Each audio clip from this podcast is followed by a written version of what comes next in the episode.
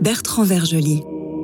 Chers amis, mesdames et messieurs, après avoir reçu Antoine Arjakovski, j'aurai le plaisir et l'honneur de recevoir le père Marc-Antoine Costa de Borga pour son homélie, puis nous terminerons cette séance par des chants enchanteurs et enchantés de la divine liturgie. La dernière fois, je vous ai parlé de Machiavel et de la question de la violence politique. Aujourd'hui, je voudrais parler de la vision que l'on a souvent de la morale comme invention sociale. Avec donc à l'appui cette question.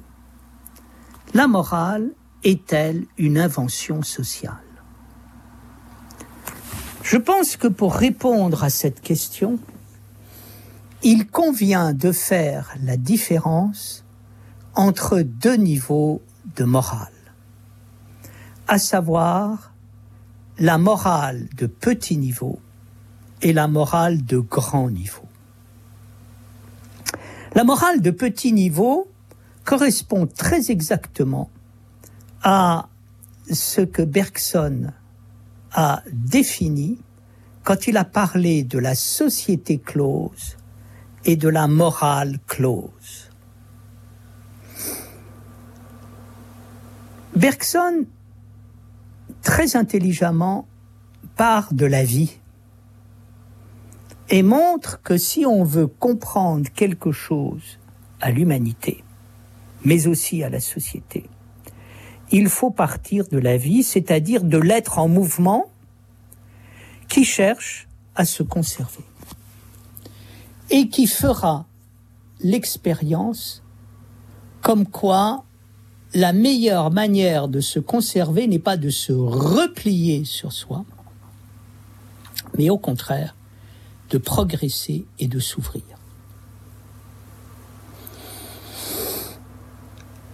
La première, le premier réflexe de l'humanité, c'est de se conserver. Et la vie collective est l'un des meilleurs moyens que l'humanité a trouvé pour pouvoir se conserver. À plusieurs, on est plus fort que tout seul et on peut créer ce que Rousseau appelait une force commune.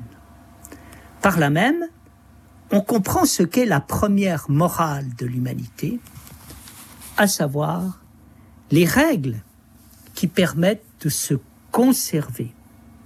On dit que la morale est conservatrice, la morale de petit niveau est toujours conservatrice. Et tout groupe humain, quel qu'il soit, est toujours conservateur.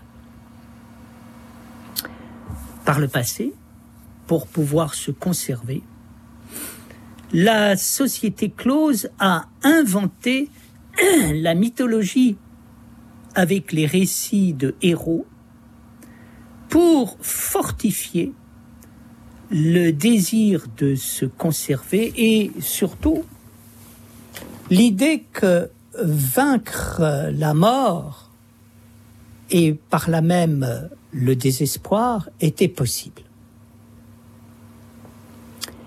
S'il y a la morale de petit niveau qui cherche à se conserver et qui fait de la morale une invention permanente à travers des règles de conservation.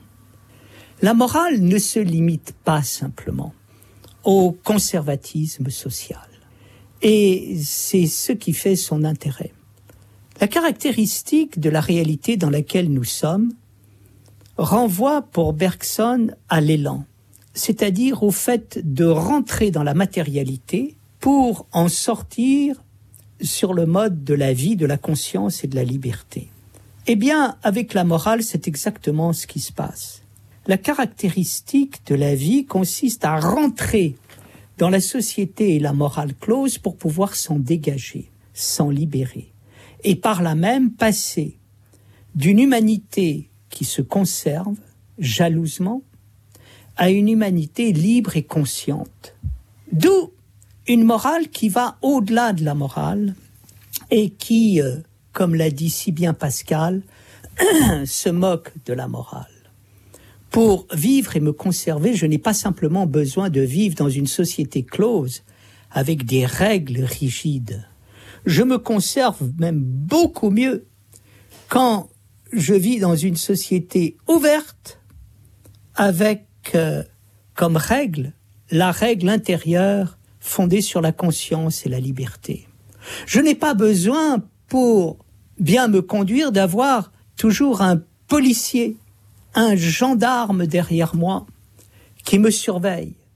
Je me conserve très bien quand je vis en conscience et en liberté. Quand je vis en conscience et en liberté, la vie que je mène est tellement savoureuse que je n'ai pas envie de vivre autrement.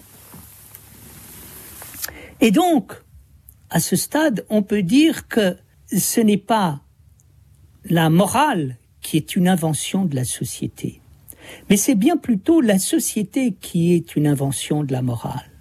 À savoir que lorsque la conscience et la liberté se mettent à guider l'humanité, on voit apparaître une société totalement nouvelle telle qu'on n'en a jamais vue. Et c'est là où nous avons le formidable message de la vie en Christ inspiré par le judaïsme. Très belle idée du judaïsme. La vie ne vient pas du passé, la vie vient de l'avenir. Et cette idée est reprise dans tout l'enseignement du Christ où tout est appelé à la nouveauté parce que tout est appelé à venir de la nouveauté la grande morale, la vraie morale n'existe pas encore. Et c'est ce qu'enseigne le Christ dans les évangiles. La véritable morale va au-delà de la loi et du sérieux tels qu'on les a enseignés et qu'il est bon d'ailleurs d'avoir enseigné. La véritable morale est en train de naître grâce à des saints, grâce à des prophètes, grâce à des spirituels qui, vivant en conscience et en liberté, dessinent les chemins de l'humanité future. Nous n'imaginons pas à quel point l'humanité peut aller loin et créer des formes d'humanité et de socialité parfaitement originales. D'où l'idée de dire que la morale peut être créatrice, et quand elle est créatrice, ce n'est pas la société qui crée la morale, c'est la morale qui invente la société.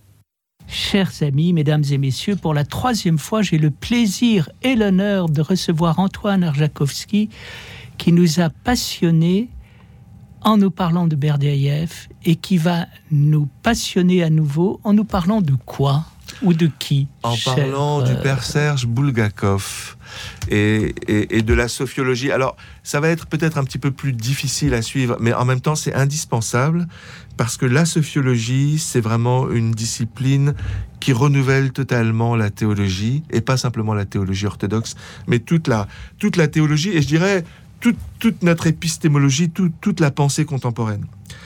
Donc, commençons par le commencement. Bulgakov, il est né donc à Livny en Russie en 1871, il est mort à Paris en 44, et il est l'auteur entre 1925 et 1944 à Paris, alors qu'il était doyen de l'Institut Saint-Serge, d'une trilogie consacrée à une interprétation théologique et philosophique de la sagesse de Dieu. Il est parti d'une icône, l'icône de la sagesse de Novgorod, qui date du XIVe siècle, et cette icône, elle montre dans sa partie inférieure la sagesse de Dieu créé sous la forme d'un ange, actif dans la création, à travers l'œuvre de la Vierge Marie, de Saint Jean-Baptiste et des anges. Et ça va donner trois livres. Le buisson ardent, l'ami de l'époux et l'échelle de Jacob dans les années 20. Mais cette icône, elle montre aussi dans sa partie supérieure la sagesse divine incréée. Avec le Christ en gloire, et donc ça, ça va donner le livre de 1933 qui s'appelle L'agneau de Dieu, avec le trône vide de l'étimasie préparé pour le jugement, et ça donnera euh, le livre de 1936 qui s'appelle Le Paraclet, qui est dédié à, à, l'hypostase de l'Esprit Saint, mais aussi dans son dernier chapitre à la figure du Père. Et finalement, en 1939, cette trilogie se termine par un troisième grand livre qui s'appelle L'épouse de l'agneau et qui est dédié à l'Église. L'Église qui est la rencontre entre la sagesse créée, décrite dans les années 20, et la sagesse incréée, décrite dans les années 30. L'Église, c'est la divino-humanité en acte c'est la rencontre entre la sagesse créée et la sagesse incréée. Et ça, bien entendu, ça va avoir des conséquences énormes, et notamment sur le plan ecclésiologique, ça va permettre une redéfinition de l'orthodoxie. Dans son livre de 1932, il écrit dans la première, ligne de la première page, l'Église orthodoxe, n'est pas une institution, c'est la vie en Christ dans l'Esprit Saint. Et ça, bien entendu, ça permet de sortir de la modernité, d'une vision confessionnelle de l'Église.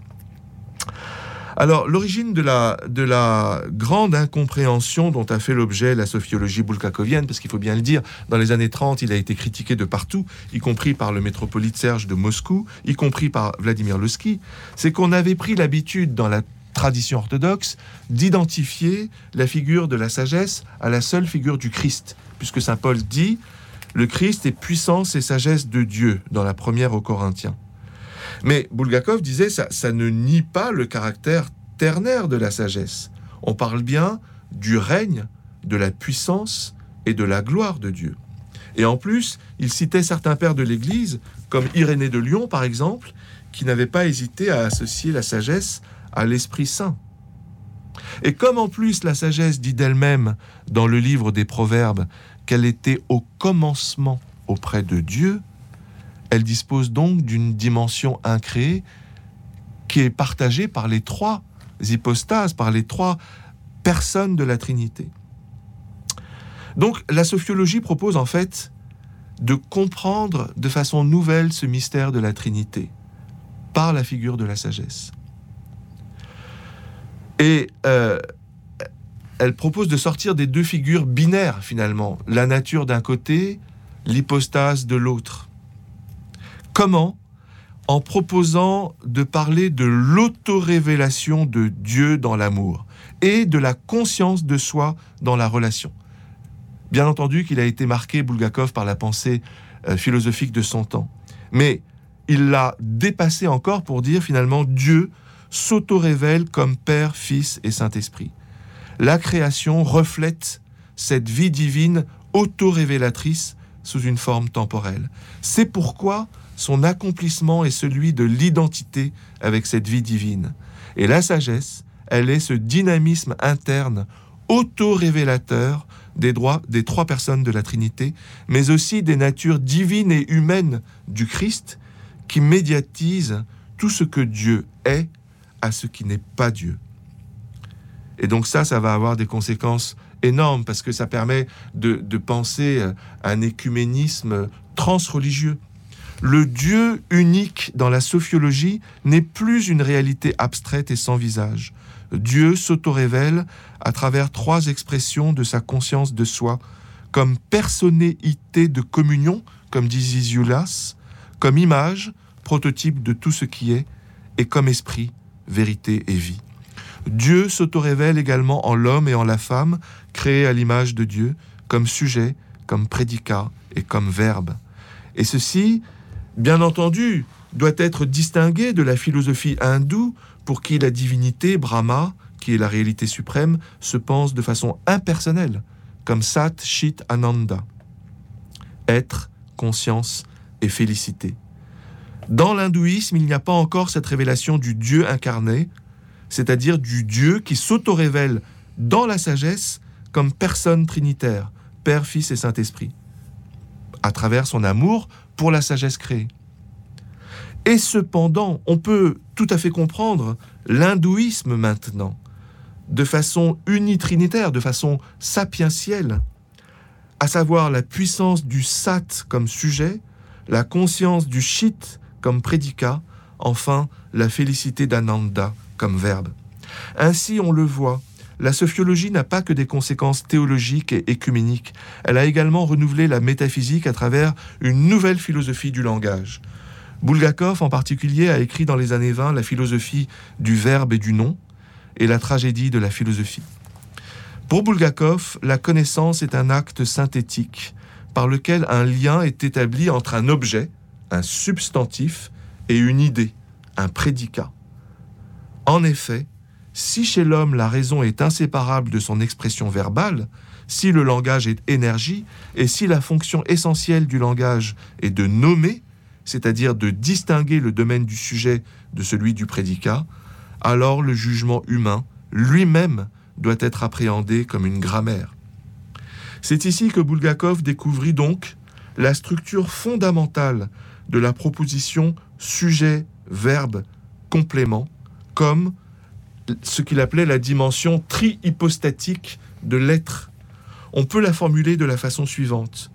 Le sujet et le complément sont caractérisés par, premièrement, la prédicabilité de l'un par l'autre, deuxièmement, la transformation de cet autre en la parole de la première, et troisièmement, la reconnaissance de cette transformation par le moyen du verbe être.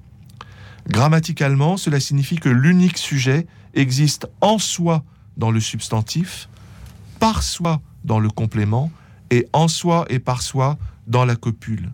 Pour le dire autrement, le sujet est l'hypostase pure. Le complément est la nature de l'hypostase, se révélant en elle et devant elle. Enfin, le verbe est l'acte de réalisation de soi dans sa nature. Bulgakov franchit un pas de plus lorsqu'il affirma dans la tragédie de la philosophie que c'est toute l'histoire de la philosophie moderne et cette dérivation qui peut être expliquée par cette philosophie du jugement. Pour lui, en effet, la proposition grammaticale, sujet, verbe, complément, est le fondement de la conscience de soi. L'esprit est une proposition vivante qui se réalise sans cesse. Cela signifie chez Bulgakov que la conscience personnelle précède l'être. Mais la philosophie moderne, en identifiant l'être à la nature, a vidé l'être de toute vie personnelle et en est venu à séparer les noumènes inconceptualisables et les phénomènes tangibles. Or, pour Bulgakov, l'être humain est un contre-exemple de cette vision du monde. Son activité permanente à travers le langage est de juger, de nommer, de transformer des noumènes, des idées en mots et en propositions. Ainsi, pour Bulgakov, je le cite, Dieu a introduit l'homme dans la Trinité divine à travers la conscience de soi du Fils. Cela signifie que dans tout jugement humain, composé d'un sujet, d'un verbe et d'un complément, il y a la marque secrète du Créateur, qui s'auto-révèle dans le Logos par la cristallisation de l'Esprit. Ainsi, le mystère de la conscience humaine, véritable microcosme et macrocosme, ne trouve son fondement que dans la ternarité du Dieu vivant. Lecture de l'Évangile selon Saint Matthieu. Gloire à toi Seigneur, gloire à toi. Soyons attentifs. En ce temps-là, Jésus partit de la région de Génézareth et s'en alla dans la région proche des villes de Tyr et de Sidon. Une femme cananéenne qui vivait dans cette région, vint à lui et s'écria Maître, fils de David, fais-moi miséricorde, ma fille est tourmentée par un esprit mauvais, elle va très mal. Mais Jésus ne répondit pas un mot. Mais la femme vint se mettre à genoux devant lui et dit Maître, aide-moi. Jésus répondit Il n'est pas bien de prendre la nourriture des enfants et de la jeter aux chiens. C'est vrai, maître, dit-elle. Pourtant, même les chiens mangent les morceaux qui tombent de la table de leur maître. Alors Jésus lui répondit, Oh, que ta foi est grande, il te sera fait selon ce que tu veux. Et sa fille fut guérie à ce moment même. Gloire à toi, Seigneur, gloire à toi. En prévision du Saint Carême, les divins avertissements se multiplient. Dieu est vraiment un Père. Il a soin de nous. Il nous parle par sa parole, son Verbe fait homme. Il nous guide. Il nous indique ce que nous pouvons changer dans notre vie ou bien ce à quoi nous pouvons être attentifs. L'épisode de ce jour n'est pas une parabole. C'est un événement de l'histoire quotidienne du Seigneur et Verbe arpentant son monde et sa sainte terre. Mais c'est un événement qui nous parle. Il nous invite à reconnaître les idoles auxquelles nous sommes peut-être asservis et à nous tourner vers le Seigneur. Cela ne se fait pas seulement par un acte de la volonté, par une bonne résolution, cela advient par le besoin urgent de salut, de santé ou de vie.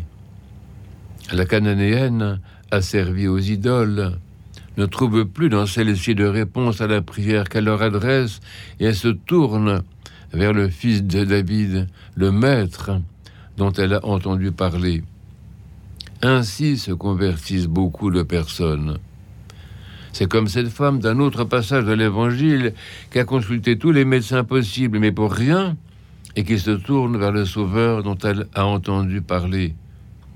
Ainsi se convertissent les païens, les agnostiques, les athées, mais surtout ceux qui ont une religion avec six idoles, la religion du plaisir, de l'argent, du succès, de la position sociale, du pouvoir sur autrui, de l'amour propre, extraordinaire idole pourvoyeuse de plaisir.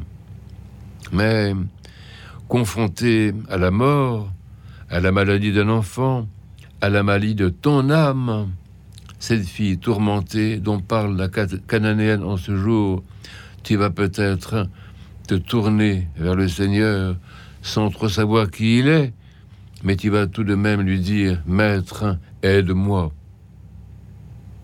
Pour nous aussi, chrétiens que nous pensons être, le temps de la conversion est peut-être en train d'arriver, le carême est proche, ce printemps de l'âme, comme on l'appelle. Peut-être est-il temps de nous détourner de nos idoles qui sont les mêmes que celles des païens, avec en plus l'idolâtrie de la religion, de la nation, du rite, voire la superstition, tout ce qui souille notre foi par ailleurs authentique. Nous aussi, nous allons pouvoir nous tourner vers le Christ pour lui demander le salut de notre âme et de notre corps tourmenté par les passions et les diverses habitudes de péché. Et, ô miracle, le Seigneur, qui ne fait pas toujours ce que nous voulons, heureusement d'ailleurs, si nous le supplions comme le fait cette femme à l'âme souffrante, fera ce que nous voulons. Pourquoi? Parce que ce n'est pas un caprice, ce n'est pas une fantaisie, ce n'est pas une forme nouvelle d'idolâtrie. La santé de l'âme et son salut dans la vie qui vient est vital. Il en va de l'éternité. Et dans ce moment même, le Seigneur fera notre volonté parce que nous voulons ce qu'il veut. Dans bien des passages évangéliques, il demande Que veux-tu que je fasse pour toi ou encore Veux-tu guérir? Oui, il veut notre santé, notre bonheur, notre salut, et il veut être connu de nous comme le Dieu bon et plein de miséricorde. Il nous exauce parce que notre volonté est la sienne, ou plutôt elle épouse la sienne, dans cette union de deux volontés qu'ont célébré les saints pères comme le critère même de la vraie vie et de la vraie connaissance. Il te sera fait selon ce que tu veux, nous dira le Seigneur. Les prières de l'Église le disent, Maître et Seigneur notre Dieu, médecin des infirmes et guérisseur des malades, tu ne veux pas qu'un seul homme soit infirme, et le veux en tout temps saint, bien portant et vigoureux. Le Seigneur nous veut vivants dans la santé et la sainteté de l'âme et du corps. Il veut que nous communions à sa vie magnifique de fils et filles du Père céleste. Et la conversion consiste peut-être seulement à vouloir ce que Dieu veut pour qu'il veuille ce que nous voulons. Et pour terminer cette émission, je vous propose un chant d'entrée de la divine liturgie exécuté par le chœur des étudiants de l'université de Balamont au Liban.